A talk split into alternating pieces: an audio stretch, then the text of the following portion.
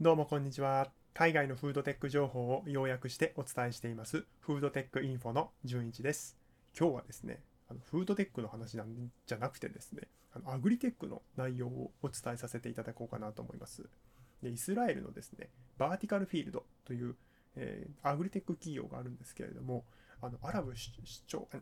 全然かかんでな、アラブ首長国連邦 UAE のですね、垂直農法開発プログラムに合意をしましたという発表がありましたので、その内容をお伝えさせていただこうかなと思います。で、何がじゃあこれで起きるかというとですね、私たちの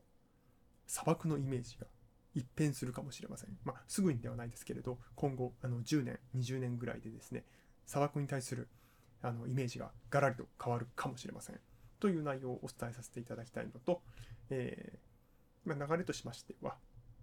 まあ、のー、今回この開発プログラムの対象となっている地域がですね、ペルシャ湾周辺ということになってるんですね。なので、ペルシャ湾周辺の地域と、それからこのイスラエルのですね、バーティカルフィールドが提供しているコンテナ型農場ということに関して、で、えー、このプログラムのですね、あの狙いのところをですね、さらっと皆様に要約してお伝えさせていただこうかなと思います。ではですね、早速本題なんですけれども、えーこのバーティカルフィールドがですね、あのイスラエルの、いや、間違えた、間違えた、えーと、イスラエルのバーティカルフィールドというアグリテック企業がですね、アラブの UAE の、えー、あ、じゃあ UAE か、この前 UAE の、えー、垂直農法開発プログラムに合意しまして、えー、ペルシャ湾周辺のですね、農業ハイテクプロジェクトに参加することになります。で、えー、ここであの最初にその配置される場所なんですけれども、ちょっと発音が非常に難し難しくてですね、ウンムアルカイワイン研究所。あ、よし、一発で言えた。うん、ウンムアルカイ研、あウンムアルカイワイン研究の、えトレーニングセンターの一部として設置される予定なんですね。で、えー、なぜそのペルシャ湾、場所はですね、ペルシャ湾周辺っていうふうになってるんですが、えー、皆様、砂漠に関してそれぞれあの乾燥してて水が少なくて水がほとんどなくてパッサパサで、え、動物がですね動物も農植物も非常に生きていくのが厳しいでそういうようなイメージがあると思うんですがペルバペルシャ湾の周辺はですねその中であの一番最強に状況が悪い場所です。で気温がですねあの60度近くなるそうなんですよ。ね、カルフォルアメリカにですね、デスバレーっていうふうに呼ばれる、まあ、そのまま日本語にすると死の谷っていうふうに意味なんですけれども、そこがですね、最高、最高のあの最高気温記録が56度という記録があるんですけど、それ以上高くてですね、60度近くなるんですよ。で、あのー、人間はですね、気温が35度以上になると自力で冷却、まあそうですよね、人間の体温以上の気温になるとですね、自力で自分の体温をですね、冷却できなくなるなりまして、生存が危うくなるような場所なんですよ。で、気温が60度あるので、普通にいるとすぐ脱水症状というか熱中症というか、えー、起こしてですね、もう即あの命の危機ににが命の危険があるような場所なんですが、そこにですね、えー、このバーティカルフィールドが提供していますコンテナ型の垂直農場を展開して本当にそのコンテナ型の垂直農場から、えー、農産物があのパフォーマンスよく取れるかどうかということを実証するプログラムなんです。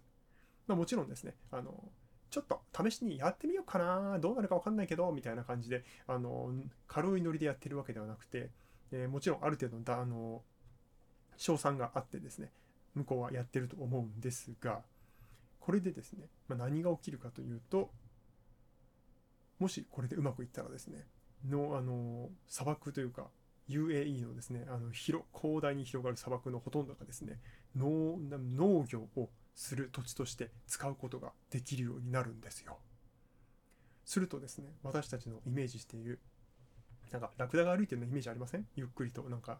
あのあ暑さをしのぎながら夜な夜なラクダを歩いて移動するみたいな ちょっとアラビアンナイトよろしくのあのイメージがある方もいらっしゃるかもしれませんが、えー、それがガラッと変わってですねもしかしたら一面、え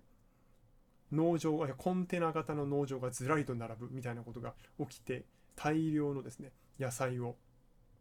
生産する生産地域になる可能性があります。でバーティカルフィールドが展開している提供しているそのコンテナ型の農場なんですがどういうものかというとですねいわゆるあの今最近スーパーで流行ってますよね。水耕栽培で作ったレタス水耕栽培で作ったネギあとはバジルとかもですね水耕栽培で作られてると思うんですけれどもこのバーティカルフードは、フィールドはですね水耕栽培ではないんですよ。水耕栽培を使わずにちょっと他の企業とはですね違う、えー、土壌ベース別名ですね、まあ、ジオポジオポニックスという方法をですね。採用しておりましてこの土壌土を作ってですねそこに農作物を育てて、えー、葉物野菜レタスとかあのあとはバジルとかいわゆる葉っぱを食べる野菜をですね育てて、えー、まあ、さあの栽培する栽培しているというコンテナをですね提供しております。でそれをですねコンテナ内でに設置しましてコンテナ内の環境を、まあ、外とは完全に密閉、まあ、遮断してある状態で環境を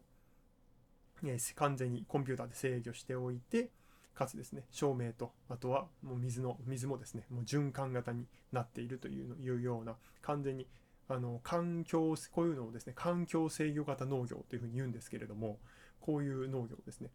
あの提供しております。で、メリットはですね、コンテナ型の、めあの海運、海運の、えー、船に乗せるコンテナを想像していただければいいんですけれど、あの四角いなんか積み木がでかくなったような、えー、まあ、容器というか入れ物というか、え、あれ何回か使うともう使えなくなってですねあの、まあ、廃棄するんですけれどあれをですねリサイクルしてその中を農場に変えるというですね、まあ、リサイクル農場コンテナっていうふうに言った方がいいのかな？ちょっとちゃんと正確に言おうと思ったら。そういうようなですねあの輸送コンテナを使い回して中をですね中で、え、農場にするという非常に面白い取り組みをしている企業になります。で、メリットは、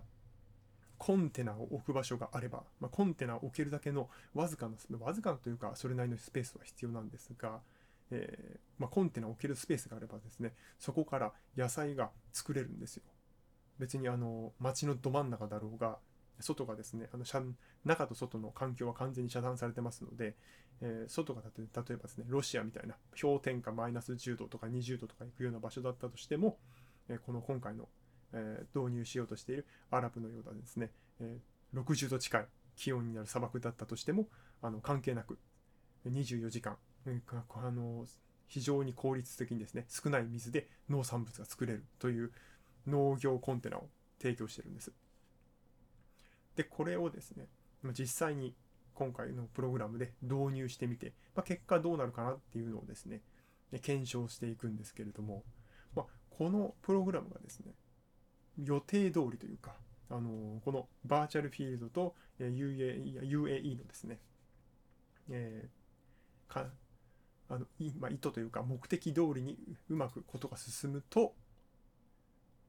なんと UAE 内にですねこのバーチャルフィールドバーティカルフィールドがあの提供しているコンテナがずらりと並ぶというするとですね農産物を